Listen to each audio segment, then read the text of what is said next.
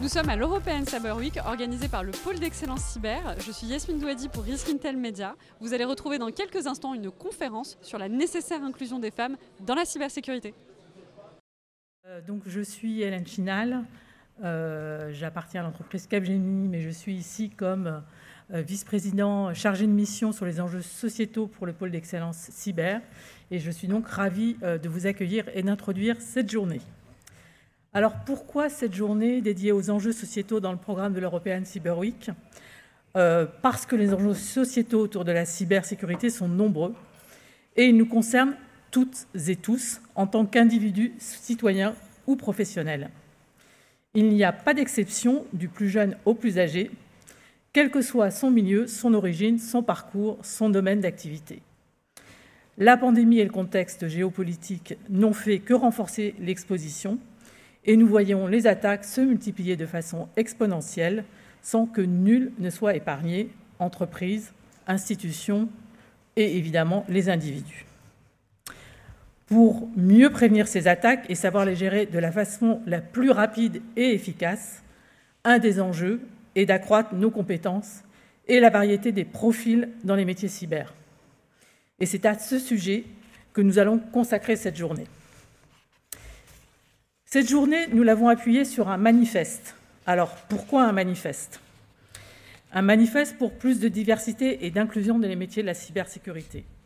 Pour adresser les enjeux que je viens de présenter, nous avons besoin d'attirer dans la filière cyber, qui reste encore trop marquée comme une filière de métiers techniques et masculins. Or, nous avons besoin d'une diversité de profils et de parcours toujours plus large et le panorama des métiers dans le monde de la cyber est bien plus vaste que dans l'imaginaire collectif. Nous l'illustrerons pendant la journée. Par ailleurs, il y a une pénurie massive de talents dans le numérique, mais qui est encore bien plus aiguë dans le monde de la cyber. Enfin, outre ces pénuries sur lesquelles je vais revenir, la représentation des femmes est bien trop faible dans les métiers du cyber du fait de stéréotypes qui restent bien ancrés.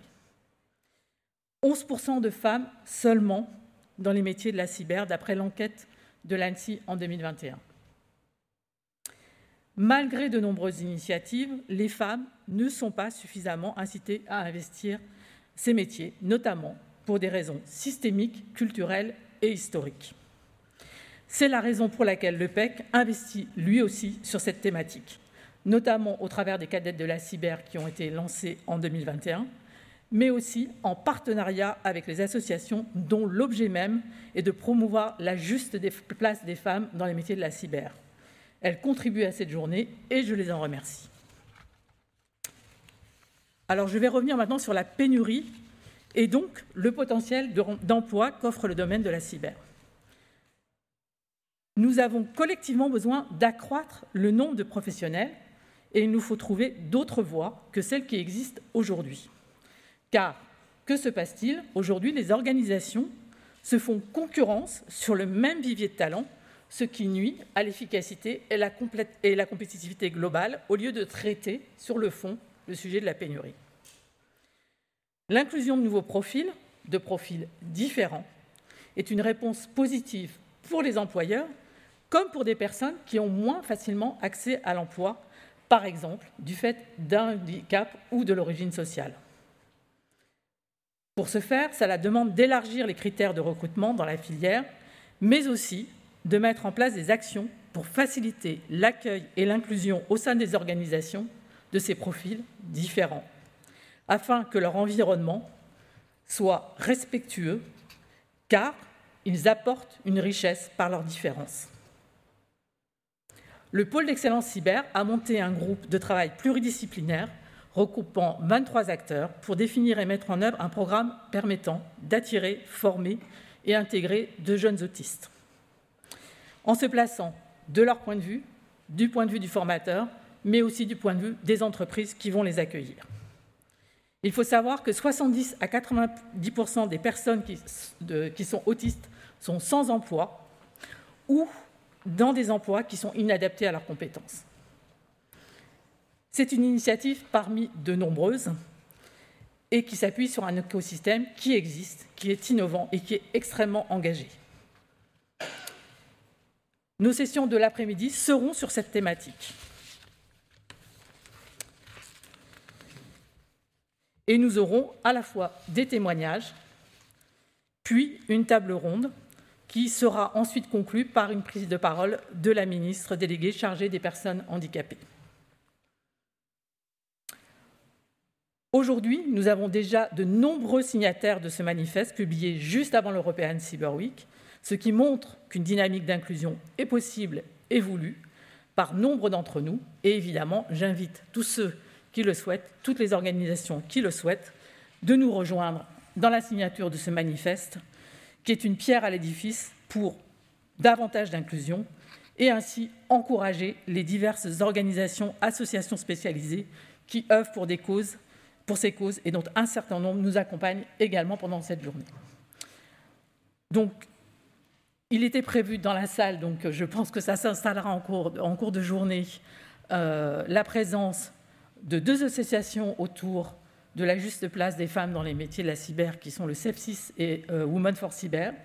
Et il y a également un stand euh, qui a été euh, dédié par le PEC pour les associations qui œuvrent pour l'intégration des personnes en situation de neuro neuroatypique.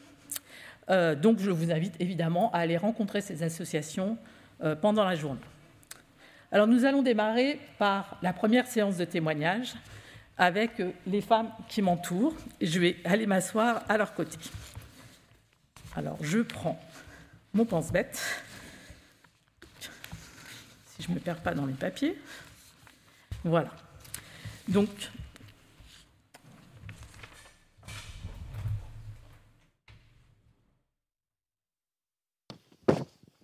j'ai autour de moi donc quatre femmes euh, qui vont euh, témoigner euh, de leurs expériences, de leur parcours.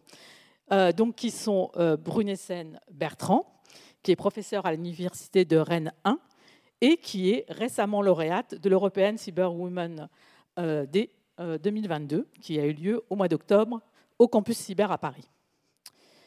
J'ai ensuite Léa Le qui est cadette de la cyber euh, de la première promotion lancée l'an dernier et qui est maintenant d'ailleurs euh, qui a rejoint Capgemini. Euh, j'ai ensuite Mélina Rossi qui est Mélissa, pardon, ah, j'ai mal écrit le nom, excuse-moi. Mélissa Rossi, qui est membre de l'équipe cryptographie de l'ANSI. Et puis Livia Tibirna, qui est experte en cyber threat intelligence chez Sequoia et qui est également lauréate de l'European Cyber Women Day 2022.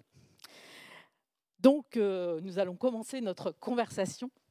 Et je vais d'abord vous poser une question euh, à chacune de vous sur ce que vous pouvez nous dire sur la manière dont vous êtes arrivé dans ces métiers euh, cyber, choix, hasard, opportunité.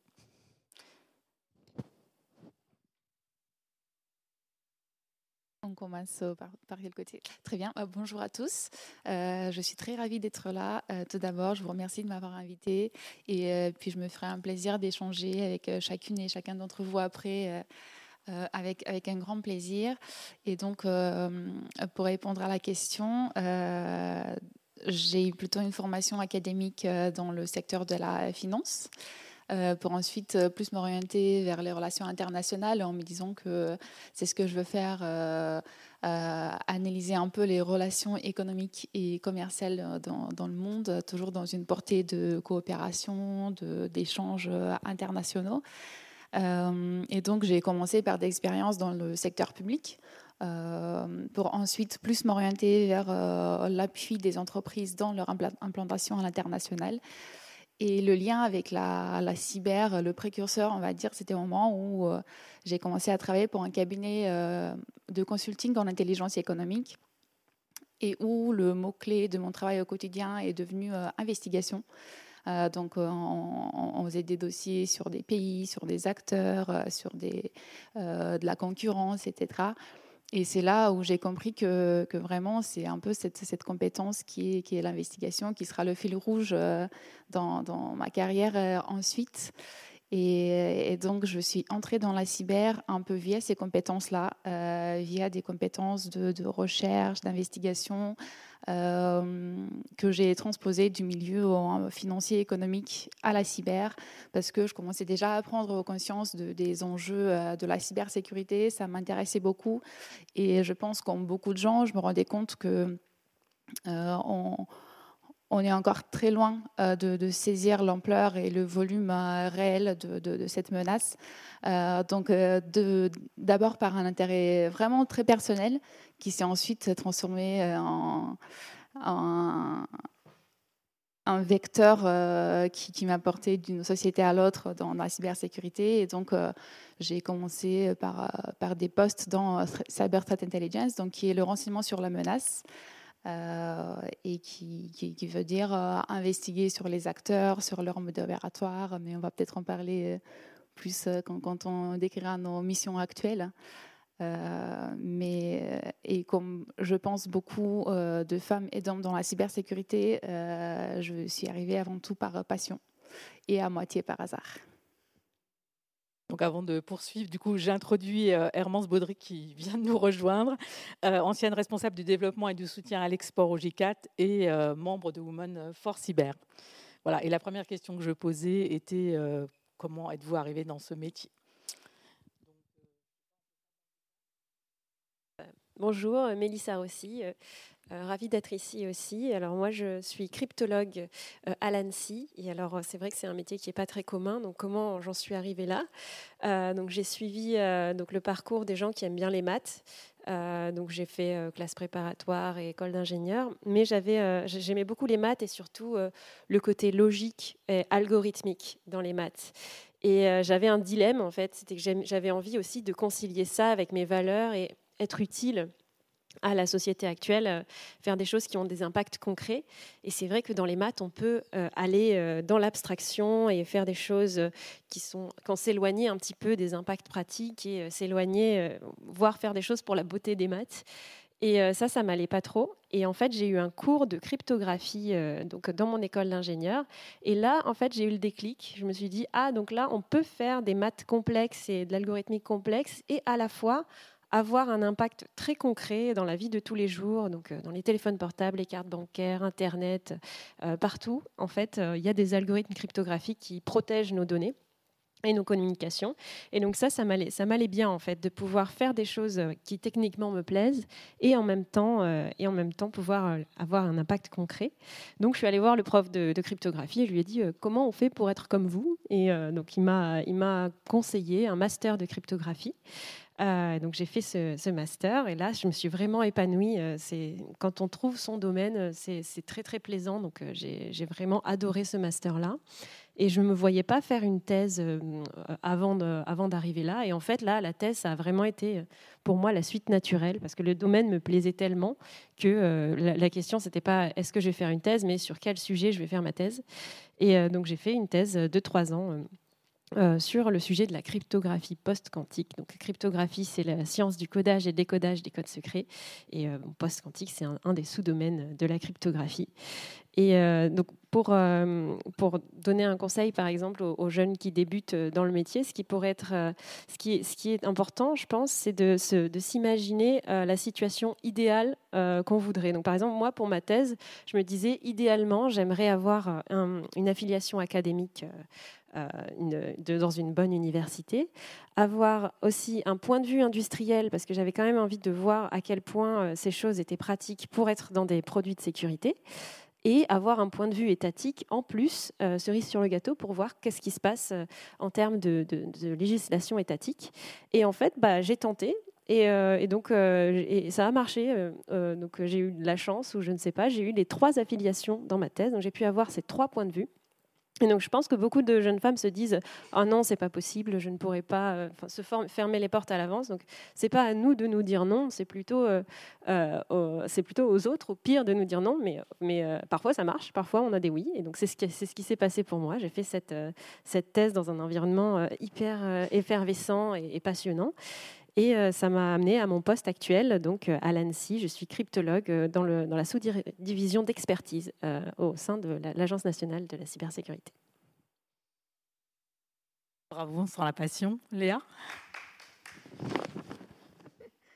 Oui, bonjour. Euh, alors, je, donc, je m'appelle Léa et c'est marrant ce que, ce que tu dis parce que tu as commencé en disant euh, bah voilà, moi j'ai suivi le parcours euh, de ceux qui aiment les maths. Moi, je crois que j'ai suivi le parcours de ceux qui n'aiment pas les maths. Donc, j'ai commencé avec un baccalauréat littéraire, donc vraiment au premier abord très éloigné de la cybersécurité. Euh, et, finalement, on se rend rapidement compte que bah, de Proust à, la cyberstratégie, il n'y a, qu'un pas. Quoi. Et puisque, euh, en fait, ce qui me passionnait, c'était euh, les sciences humaines et sociales, et plus précisément la géopolitique. Et donc, j'ai poursuivi par un, master de, géopolitique, d'abord très général, et puis ensuite on se rend rapidement compte que pour comprendre les enjeux stratégiques aujourd'hui et tout ce qui va graviter autour des questions de la guerre hybride, ça passe inévitablement par les questions de cyberstratégie. Et euh, grâce à grâce à cette formation en, géopo en, M1, euh, j'ai pu me spécialiser en deuxième année de master en fait en cyberstratégie et terrain numérique. Euh, et donc là, j'ai eu, grâce à mes, professeurs qui étaient issus du, du, laboratoire de recherche Géode, donc qui travaillaient déjà sur ces questions de du numérique de manière générale, euh, eh ben, j'ai pu réaliser mes premiers euh, crawls du web, mes, premiers, euh, mes premières recherches en lien avec le synth. Et c'est à ce moment-là que je suis littéralement tombée dans le chaudron de la, de la cyber, en fait. donc, par hasard, puisque ce n'est pas du tout ce à quoi je me destinais au premier abord. Et en fait, je me suis rendu compte que ça répondait à tout ce que je recherchais dans ma vie professionnelle, donc euh, un raisonnement euh, géopolitique, euh, un, relationnel aussi, quelque chose d'humain quand même que j'avais peur de ne pas retrouver au premier abord, et, on se rend rapidement compte que c'est très présent dans les métiers de la cyber malgré tout. Et donc j'ai choisi de me professionnaliser finalement là-dedans en, me tournant vers une alternance en fait en M2 où j'ai pu travailler donc pour le vice-amiral d'escadre Arnaud Coustière et j'ai c'était dans le cadre d'une société de conseil en fait pour les startups, les PME, les TPE cyber. Donc j'étais en lien direct avec des entreprises de toute taille et, euh, c'est vraiment ce que je voulais pouvoir me, confronter à un écosystème euh, très varié, pouvoir parler aussi bien avec des, grands groupes que euh, des startups qui étaient encore euh, au stade d'embryon. Et, euh, c'est voir un peu toute cette, effervescence autour de la cyber qui me, plaît particulièrement dans ce que je fais aujourd'hui. Donc, je dirais, pour en revenir à, la question initiale, est-ce que ça a toujours été un rêve? Est-ce que c'est un hasard total? Que c'est un hasard total qui aujourd'hui me, passionne profondément et que je continue à découvrir chaque jour dans mon métier. Bravo pour ce partage. Peut-être euh, Hermance, euh, quelques mots alors moi, je serais peut-être euh, celle qui allie les deux voies, puisque donc j'ai également suivi un parcours Mathup Matspé, mais avec, je dirais, une, une, vue toujours aussi du point de vue industriel, parce que dans la cybersécurité, il il faut jamais oublier qu'il y, y, y a les cibles et il y a les faisans. Et je pense que c'est très intéressant, euh, notamment dans cette question de, des attaques, euh, de la guerre électronique, euh, d'être au plus proche des compréhensions des enjeux, et notamment au sein de nos structures qui ont de la création de valeur, que ce soit nos institutions ou que ce soit nos entreprises. Donc c'est pour ça que d'autant plus dans l'industrie de défense, euh, puisque j'étais au plus proche au sein de mon ancien poste euh, du groupement des, des, industries de défense et de sécurité françaises. Et du coup, je propose de passer le micro à Brunessen.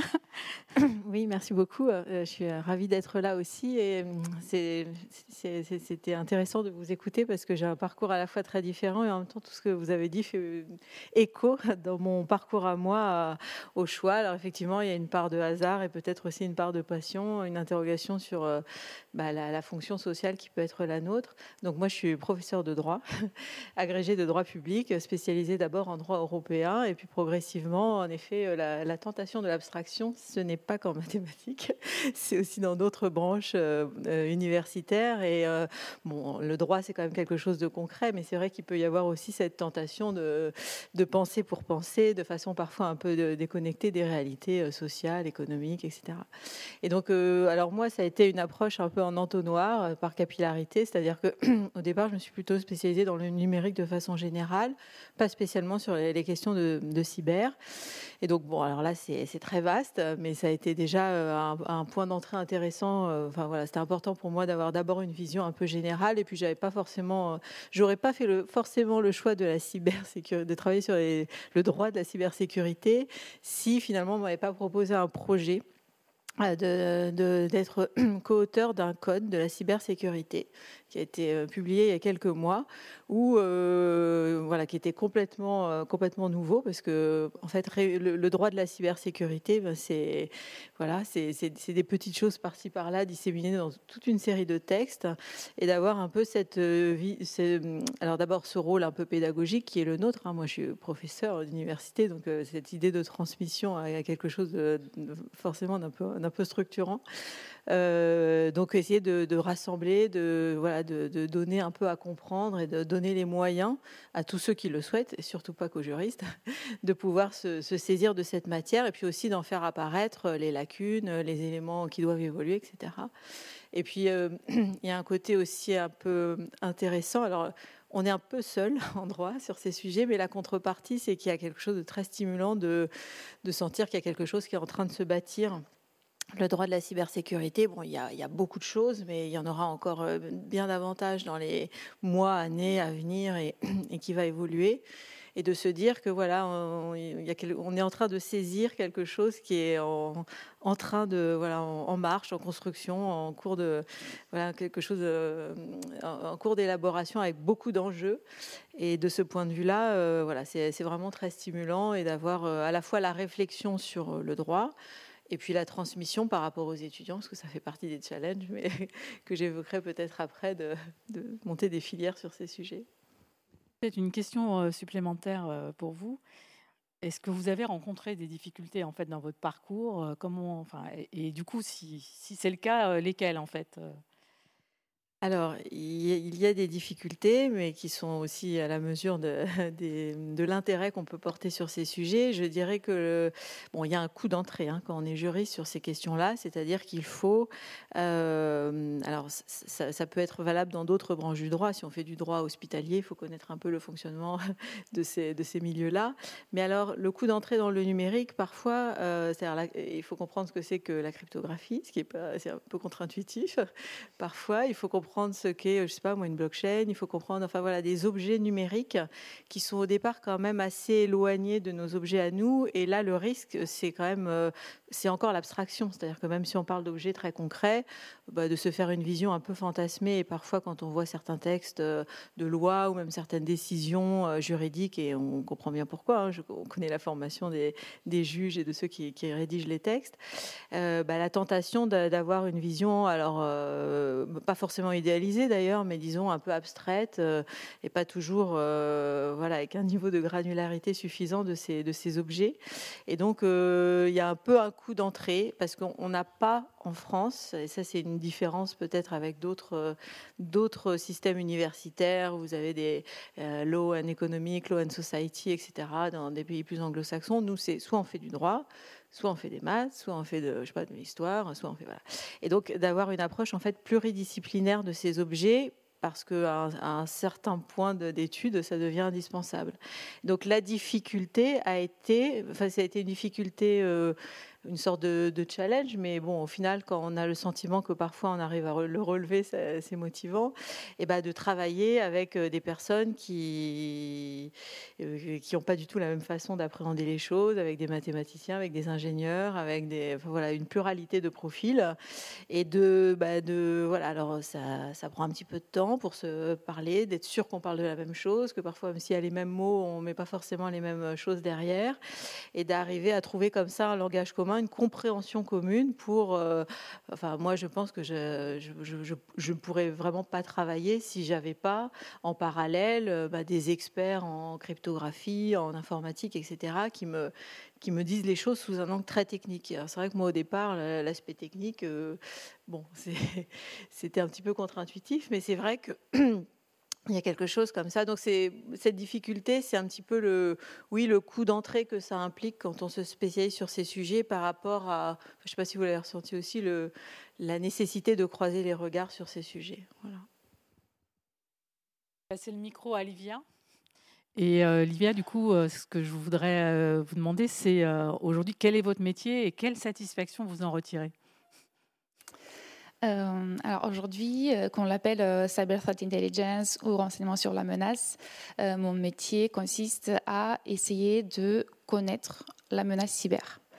Et ça s'articule dans, dans, plusieurs aspects au quotidien. Donc, l'attaquant, on va dire l'acteur malveillant, est un peu au centre de, nos intérêts de recherche et d'investigation. Et ensuite, on va vraiment s'intéresser à tout son environnement, à tout son écosystème, quels outils ils utilisent, quelles techniques d'attaque, euh, quelle, est la géographie ou, les secteurs économiques qu'ils visent, etc.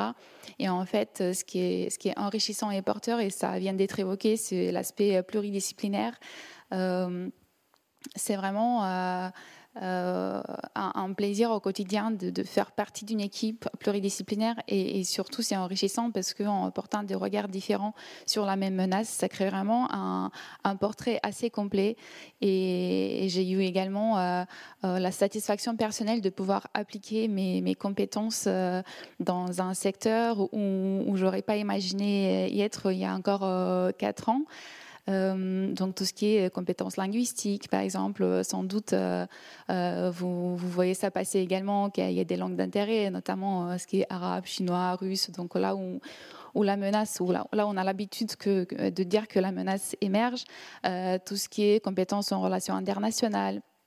Et j'ai eu également euh, alors je dis la chance, mais c'est sûrement pas le bon mot et c'est un peu erroné, mais de rentrer dans la cyber au moment où, euh, alors je pense quelques semaines après le déclenchement de, la pandémie euh, liée au Covid, et donc voilà quelques quelques temps après, il y a la guerre en Ukraine qui, s'est déclenchée, et en fait c'était aussi le moment où on s'est rendu compte que la cyber n'est pas que les, hackers en capuche ou n'est pas que les ingénieurs techniques qui travaillent derrière leur ordinateur, mais que les enjeux vont beaucoup plus enfin vraiment euh, loin, loin de là.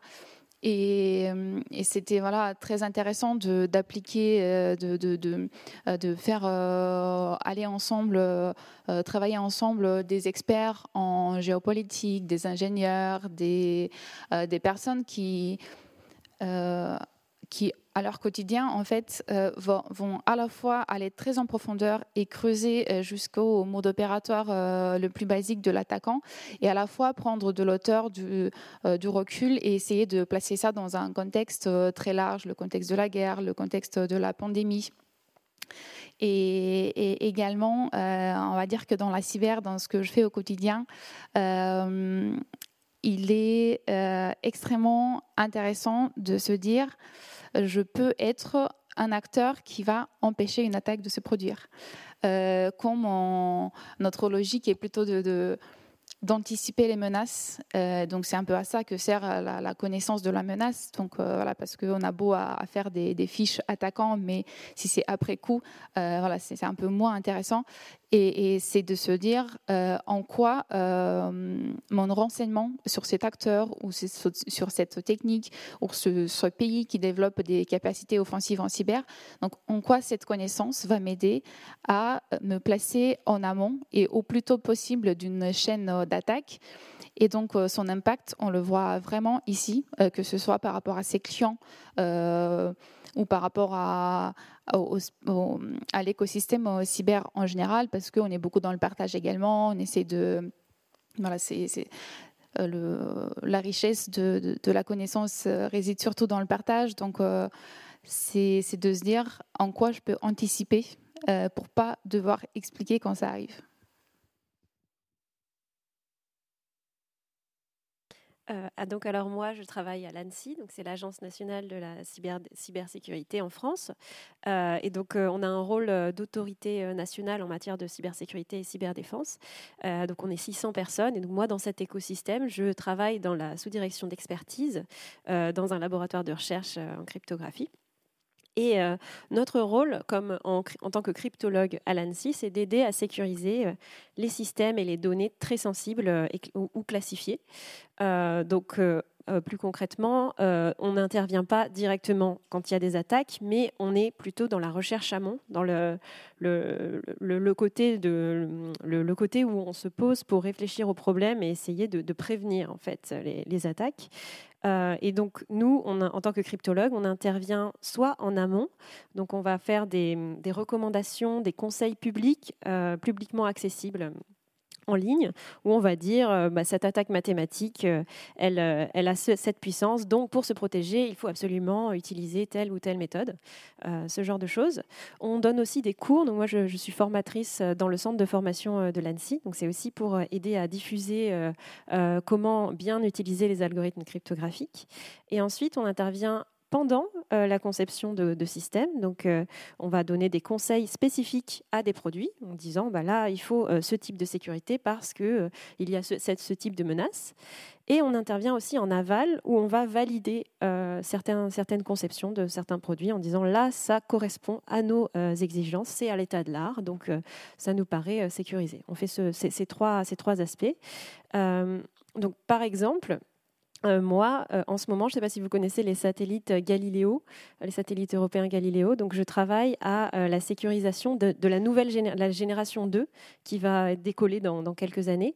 Et j'essaye d'aider à la conception des algorithmes cryptographiques qui vont, s'envoler bientôt dans, ces, satellites.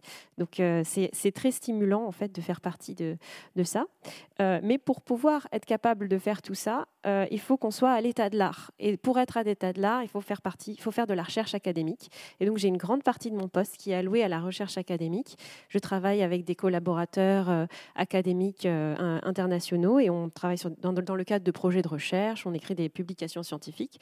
Donc, non seulement on travaille pour être à l'état de l'art, mais on, on participe aussi euh, à l'état de l'art, ce qui fait que on est quand même euh, on, a quand même une bonne idée de, ce qui se fait euh, euh, en cryptographie et je pense que c'est indispensable en fait pour être à ce niveau de, de, conseils pour aider à la sécurisation des, produits très sensibles. Donc voilà, finalement, j'en retire une grande satisfaction puisque j'ai un métier qui est très technique, mais très divers dans sa technicité, puisque j'interviens à la fois dans des choses très très concrètes et dans des choses plutôt abstraites de, de publications scientifiques.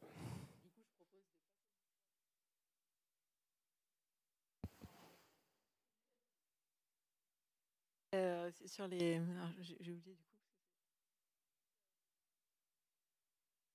Ah oui, oui. Alors le, travail au quotidien, les satisfactions. Le travail au quotidien, bah, je dirais qu'un des enjeux, c'est d'arriver à, à faire évoluer euh, un peu euh, l'université pour euh, ouvrir. En fait, en fait moi, mon, problème, c'est le, décrochage entre le droit qui commence à exister et qui est important, et puis bah, les filières d'enseignement, la structuration académique des cours qui, voilà, qui, qui restent aussi sur des fondamentaux. Et c'est très compliqué de, bah, de, faire évoluer une maquette, de sensibiliser. Et il y a un décrochage, et de ce point de vue-là, l'optimisme vient des étudiants qui sont très demandeurs, qui sont très conscients de, euh, voilà, de ces, sujets en tant que citoyens et aussi en tant que eh bien, juriste qui a envie de se former aux enjeux dont il perçoit euh, euh, l'importance dans, dans, son environnement et dans la société. Donc il y a une demande très forte des étudiants. Et alors comment est-ce qu'on raccroche les filières existantes avec ces attentes des étudiants? Et donc d'équilibrer aussi, hein, parce que c'est pas parce qu'il y a des cybermenaces qu'il n'y a plus de droit de la famille qu'il n'y a plus de droit des contrats. Euh, mais malgré tout, voilà, essayer de, rééquilibrer les choses pour, euh, euh, pour avoir une université qui est aussi à l'image des enjeux, en l'occurrence juridiques et techniques, de la société. Et c'est vrai qu'une des satisfactions, c'est de voir ben, qu'il y a beaucoup de thèses. Là, j'ai trois nouveaux doctorants, dont deux doctorantes, avec beaucoup de candidatures féminines. Alors c'est vrai qu'en droit, spécialement en droit public, on est beaucoup de femmes. Il y spontanément beaucoup de femmes. Alors peut-être une forme de féminisation viendra de, des SHS, je ne sais pas. Euh, mais euh, voilà, sur le droit européen de la cybersécurité, sur euh, des enjeux de cybersécurité dans, dans l'utilisation de l'IA, dans l'action publique, dans les blockchains, etc. Et donc, et, alors pour chacun de ces contrats de recherche, hein, parce que je, pense que pour un étudiant, il réfléchit hein, avant de s'engager dans une thèse avec ce que ça peut impliquer il y a un nombre de candidatures, il y a une, attente des, oui, des étudiants qui est alors en France et dans le monde quand on voit le nombre de, candidatures qu'on reçoit sur ces sujets-là. C'est donc ça c'est quand même une source d'optimisme et qui donne envie de continuer à voilà. Et donc donc il y a cet aspect très académique et puis il y a l'aspect aussi tous les projets de recherche qu'on peut construire en pluridisciplinaire avec avec aussi bien des laboratoires de recherche, IRISA et autres à l'université de Rennes 1, Évidemment, euh, mais aussi en lien avec euh, euh, le tissu, l'écosystème économique qui, alors en plus, moi je suis à l'université de Rennes 1, donc on est bien entouré entre effectivement le pôle d'excellence cyber et puis toutes les, toutes les entreprises ou même, je pense à l'IRTBicom aussi, qui, sont, qui nous permettent de mener des projets de recherche vraiment très ancrés sur des cas d'usage, sur des, des interrogations très, très concrètes que peuvent avoir, ça peut être euh, aussi bien la ville de Rennes Métropole sur des questions de, gouvernance des données ou sur voilà tous les échelons, le public, le privé, le, public privé, enfin d'être vraiment et donc de pouvoir et donc là c'est vrai qu'il y a un boulevard parce que tout est à faire, tout est à penser, tout est à construire avec avec une diversité d'acteurs et ça c'est assez agréable aussi. Et bien de travailler avec des profils différents, avec voilà c'est intéressant à titre humain et personnel mais aussi intellectuellement parce que du coup forcément on se pose des questions qu'on ne s'est pas posées ou sous des angles qu'on n'avait pas envisagés. Et ça, c'est aussi une façon de, se mettre à l'épreuve, de continuer d'avancer. Voilà, pour l'aspect un peu, un peu à titre personnel, mais donc aussi de peut-être de, bâtir un peu quelque chose. Donc euh, c'est voilà, je reviens, je reboucle. Du coup, je vais poser une question un peu différente à Léa. Est-ce qu'il y a un fait marquant que tu as envie de partager avec nous et euh, et finalement quelque chose dont tu es particulièrement fier euh, dans ton parcours? Alors oui, s'il y a une chance que, j'ai eue dans ce parcours de la cyber, c'est de pouvoir euh, qu'on me donne la possibilité de m'adresser directement aux jeunes femmes. Et ça, je trouve que c'est une chance euh, qui est rare et, dont il faut profiter et, euh, et qui m'a été rendue possible grâce au programme des cadettes de la cyber, mais j'aurai l'occasion de, revenir dessus.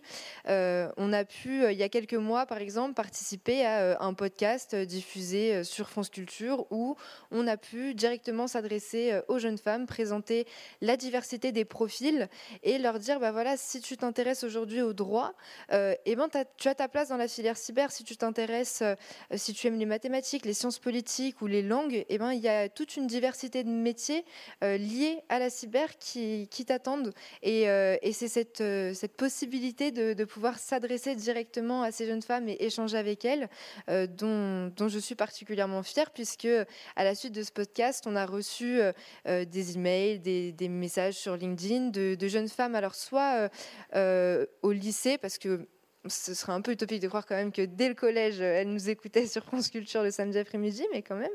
Mais euh, aussi de jeunes femmes en réinsertion euh, professionnelle qui euh, nous disaient qu'elles avaient commencé à, à travailler dans, dans, une branche et puis qu'en travaillant, elles avaient pris connaissance de la cyber et que donc elles souhaitaient se former davantage et elles cherchaient des formations, euh, des parcours euh, atypiques également, et puis euh, se renseigner. Donc on a pu échanger avec elle. Donc ça c'est un, fait particulièrement marquant qui, a été rendu possible donc, grâce aux, cadettes de la cyber dont, je reparlerai ensuite. Du coup, Hermance, je poursuis. Est-ce que vous êtes engagé vous-même aussi sur ces sujets autour de la place des femmes dans la cyber et comment du coup? Euh, moi, j'ai la chance euh, de pouvoir effectivement m'investir dans une association qui s'appelle Women for Cyber. Euh, pour le chapter France. Donc, ce qui est très intéressant dans cette association, c'est que on, est une, comme une filière en fait d'une association qui est européenne. donc ça, c'est déjà c'est assez puissant en termes de structuration. Et euh, c'est vrai qu'à l'issue, j'avais envie effectivement aussi de pouvoir parler échanger euh, et de, m'adresser euh, aux jeunes femmes et, surtout voilà, aux futurs profils de, notre, filière et notamment française. Parce que derrière, il y a d'abord, je pense, un enjeu de souveraineté. C'est quelque chose, c'est un sujet qu'on traite très souvent, mais pas forcément du point de vue de, la femme. Alors je m'explique un peu. Concrètement, on se dit que la French Tech avait, avait, avait formulé le, positionnement des, femmes dans la tech à hauteur de 33%. On tombe à 10,6% dans l'expertise au niveau de la cyber. Donc je pense que c'est assez éloquent. Et je pense qu'un pays qui se prive euh, d'une minorité, en fait, euh, de, pouvoir utiliser un certain nombre de, talents, euh, c'est grave, en fait. C'est assez impactant. Et donc, je pense qu'on a tout intérêt à, à, se développer sur, sur la question. Donc déjà, il y avait, y avait vraiment cette, cette question-là, que ce soit au niveau français ou européen, bien sûr. Et puis, derrière, effectivement, cette question de dire, euh, bah, avec Women for Cyber, euh, quel est notre objectif? Notre objectif, il est à la fois euh, de pouvoir amener le métier de la cyber auprès des jeunes femmes. ça, c'est très important d'avoir un peu ce, ce, rôle de dire ça existe, finalement. juste ça existe et tenter le coup. Et puis l'effet inverse, c'est-à-dire d'amener les profils féminins auprès des acteurs de la cyber. Donc, euh, tout, type d'acteurs. Et ça, euh, je pense aussi, quel que soit finalement ce qu'on veut faire euh, au, sein de, au sein de la filière. et au sein de, de l'association, on a notamment, alors on a, on a trois grands groupes de travail. le premier, c'est le mentorat. Donc là, on est, on est super content parce qu'on a fini le premier round. Il y a eu 19 mentorés, 24 mentors. ça a commencé en mai, ça s'est fini en octobre. On a de, super résultats. On va lancer là pour le 22 novembre euh, le, deuxième round. Euh, on va faire les matchs bientôt, donc ça va être sympa. Donc si vous êtes intéressé, homme ou femme d'ailleurs, en tant que mentor, hein, c'est vraiment ouvert. On est très intéressé par tout type de profil. si vous avez deux heures dans le mois à donner auprès d'une jeune femme qui a envie de se développer dans le domaine et de, lui donner certains accès, certains conseils, vous êtes les bienvenus. Et vous, jeunes femmes, bien sûr, euh, c'est fait pour vous, donc n'hésitez pas. Euh, voilà, on est là pour ça. Euh, on a également, bien sûr, un groupe de travail sur le partenariat parce qu'on est soutenu, euh, alors euh, pas financièrement, mais reconnu par certains ministères, bien sûr, puisque l'éducation nationale notamment fait beaucoup sur le sujet, mais également donc les différents ministères stratégiques, hein, l'intérieur et, la défense. et puis, on a également donc un groupe de travail qui concerne plus comment euh, on, articule les métiers finalement avec un certain nombre de fiches métiers. Donc n'hésitez pas à aller aussi sur le site et à mieux nous découvrir. Et puis nous, on pourra répondre à, vos questions. Donc euh, c'est une grande chance. Euh, il y a une super ambiance. c'est aussi, il faut le dire. Et donc on, sera en tout cas très heureuse de, pouvoir y répondre. Il y a des différents profils. Et, voilà, on, fait finalement, on est là pour ça. On a, on a vocation qu'à se développer, et, notamment avec nos enjeux actuels. Du coup, je propose de passer le micro à Léa qui va nous parler des cadettes. Oui, avec euh, très grand plaisir. Euh, moi, j'ai eu la chance de faire partie de la première promotion des, cadettes de la cyber et à l'occasion de l'European Cyber Week, on euh, accueille la, deuxième, la seconde génération des cadettes de la cyber, dont certaines sont, sont dans la salle. Donc, je suis ravie de, d'embarquer dans cette aventure avec vous. donc, pour contextualiser, les cadettes de la cyber, c'est un programme qui a pour vocation d'encourager les jeunes femmes en fait à se tourner vers les métiers de la cybersécurité. Euh, et donc, ça passe par un système de parrainage et de marrainage. Donc, les, les cadettes de la cyber ont, la chance de recevoir de figures fortes euh, du monde de la cyber, un certain nombre de, parrains et marraines. Donc, Guillaume Poupard, par exemple, était euh, parrain de la première, d'une des, cadettes de, la première promotion. Et en échange, les, les cadettes, et c'est, c'est un pan du programme qui me tient particulièrement à cœur, ont euh, pour mission d'aller dans les collèges et les lycées sensibiliser les jeunes euh, de manière générale sur euh, les, enjeux qui gravitent autour de la cyber, mais aussi bah voilà, d'aider les, jeunes à se, tourner vers ces métiers. Donc on a par exemple été dans, dans des collèges, dans des lycées où bah voilà, on essaie de les sensibiliser un petit peu sur euh, les risques euh, liés euh, au numérique de manière très générale. Donc, on, parlait avec eux de leur utilisation des réseaux sociaux, de comment on pouvait surveiller son, son image et ce qu'on divulguait sur Internet. Mais également, voilà, on avait les premières questions qui arrivent en première et en terminale sur, sur l'orientation. Et tout l'enjeu pour nous, c'était de les embarquer et leur montrer que eh ben, ça pouvait leur parler la cyber, parce qu'effectivement, on s'est rendu compte qu'il y avait encore beaucoup de, de stéréotypes qui, qui autour de ces métiers. et en fait, on, essaie presque de faire du cas par cas en leur disant, bah, OK, dans, dans quoi tu te dans quoi tu te projettes, comment tu te vois plus tard, et, leur montrer que c'est possible en fait que, que ce profil euh, atypique qu'ils ont, eh ben on le retrouve dans les métiers de la cyber. Donc ça c'est cette sensibilisation et cette valorisation des, métiers de la cyber, c'est euh, un pan euh, central du programme des cadettes de la cyber. Et donc ça passe par une sensibilisation dans les collèges et les lycées, mais également dans les médias. on essaye de voilà d'être présent à la radio, dans différents dans différents journaux. Par exemple, il y a un, article aussi qui est paru dans, le monde informatique. On essaie de toucher un maximum de personnes comme ça. Et puis aussi d'être euh, présente sur les réseaux sociaux, puisque euh, on se dit que c'est comme ça qu'on va attirer euh, un maximum aussi de, jeunes. Donc, en essayant de, participer à des campagnes de, sensibilisation, que ce soit par exemple la journée européenne dédiée à la cybersécurité. On était présente à ce moment-là. On a essayé de participer à un certain nombre d'événements aussi de networking pour pour favoriser les, échanges en direct. Et puis, euh, notre but dernier, c'est d'aider les jeunes femmes à s'insérer dans le monde professionnel aussi, euh, et donc euh, en leur donnant la possibilité de rencontrer un certain nombre de, personnes qui ont qui ont monté leur, carrière, qui ont construit leur parcours dans la cyber, de s'inspirer d'eux et de ainsi prendre confiance pour à leur tour oser se, se, lancer en fait. Voilà. Merci Léa. Et du coup, Mélissa oui. Vous êtes engagée euh, oui, le problème du manque de femmes euh, dans les domaines de la cyber, il est particulièrement vrai euh, dans les domaines très techniques comme les mathématiques. Et moi, je l'ai vraiment vécu. Donc, c'est super de voir toutes ces, toutes ces, investissements de votre part.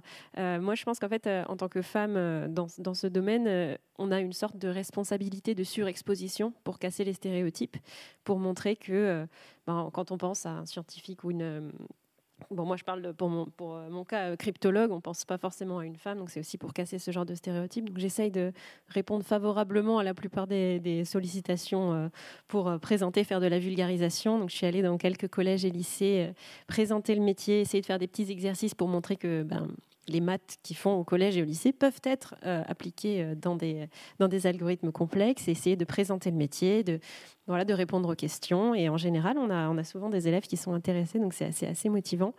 Euh, donc voilà, collège et lycée. Et après, ensuite, J'essaye aussi de faire connaître le domaine un peu plus généralement en, participant à la conception d'exercices pour des, concours euh, collège-lycée. Je ne sais pas si vous connaissez le concours Kangourou, par exemple. Bah, ils font, euh, on fait la même chose pour la cryptographie. Donc, ça s'appelle le concours Alkindi.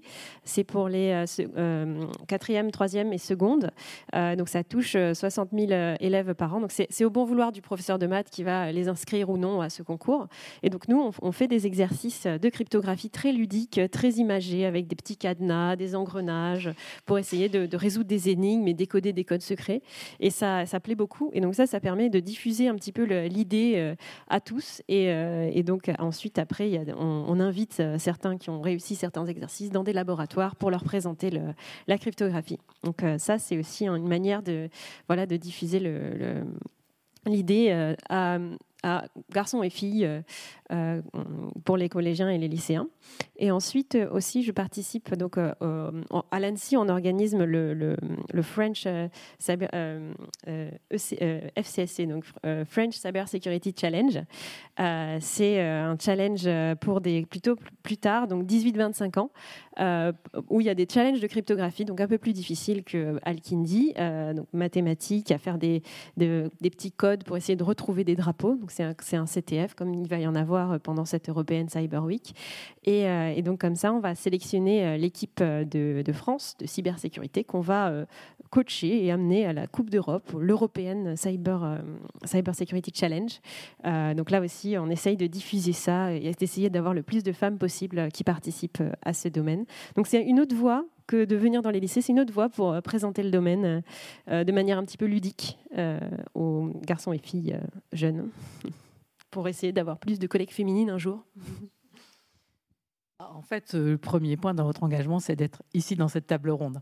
Euh, et donc, euh, il y a aussi le sepsis qui est finalement représenté dans son action à la fois par Livia et Brunessen, puisque elles ont été lauréates de l'européenne Cyber Women Day organisée par le sepsis, qui est aussi extrêmement engagé pour la mixité dans les métiers de la cyber. Donc, je vais conclure par une dernière question que je vais poser tour à tour à, vous d'abord, euh, qui est euh, est-ce que vous avez envie de donner un conseil euh, aux personnes de la salle voilà, un conseil un peu personnel sur pourquoi faut-il rejoindre les métiers de la cyber? Alors je commencerai par, il est toujours bon de se poser des questions, donc si vous avez un doute, allez-y. Je pense que on a toujours plus de chances d'arriver là où on veut si on vise haut. Donc, euh, je pense que voilà, pour ma pour ma part, euh, j'ai commencé euh, au vente en direct d'Asso System. Après, je suis partie en ambassade pour euh, aider les entreprises sur ce sujet. Et puis, je suis revenue pour le groupement de défense et, de, et de sécurité des entreprises françaises. Et finalement, aujourd'hui, je travaille pour une entreprise, Relia 2S, qui est sur tout ce qui est interception de signaux flux GNSS. Donc, globalement, je pense que dans une vie, il y a plein de métiers différents autour de cette filière. Et il y a plein de manières de pouvoir s'épanouir et c'est plutôt grisant de se dire que euh, on est dans la tech, c'est-à-dire que la science elle est quand même faite pour euh, bah, pour améliorer le monde de demain et, euh, et travailler à des systèmes qui ne sont pas encore conçus, qui n'existent pas encore. Donc voilà, moi je je dirais soyez soyez ambitieux, ça, ça ne peut que payer et vous plaire. Voilà.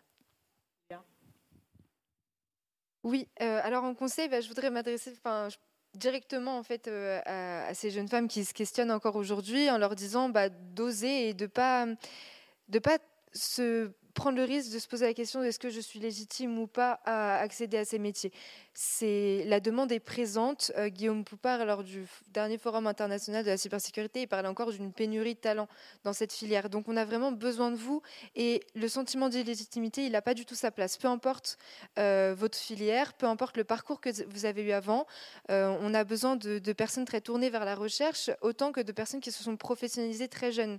Donc vraiment, osez révéler votre talent, osez aller à la rencontre des acteurs et, montrer l'étendue de ce que vous savez faire.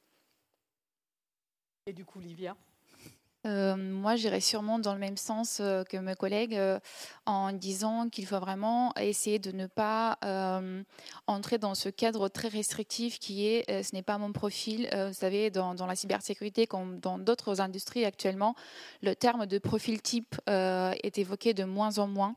Il n'y a pas de profil type en fait, et je vous invite vraiment à plutôt prendre conscience de vos qualités, de vos compétences, connaissances, de vos valeurs, et d'essayer de, de vous demander en quoi ça peut être enrichissant, euh, bah, en l'occurrence pour le secteur de la cybersécurité. Et sans de, attendre de réponse, je peux vous assurer tout de suite que c'est extrêmement enrichissant pour une gamme extrêmement large de métiers dans la cybersécurité. Euh, donc c'est un secteur euh, porteur, toujours en forte croissance, pluridisciplinaire, qui a besoin de vous. osez, comme, comme ça a été déjà dit, et puis soyez audacieuse et confiante. Alors, merci beaucoup. En fait, je veux vous dire que vraiment vos témoignages nous ont montré excellence, innovation, engagement, variété. Euh, vraiment un grand merci. Alors, on n'a pas le temps de prendre des questions dans la salle euh, parce que nous avons démarré en retard et je crois que nous avons largement mordu euh, sur la pause. Mais je vous propose et vous suggère de poser les questions que vous souhaitez poser à nos témoins parce que, à titre personnel, vraiment, vous nous avez inspirés. Merci.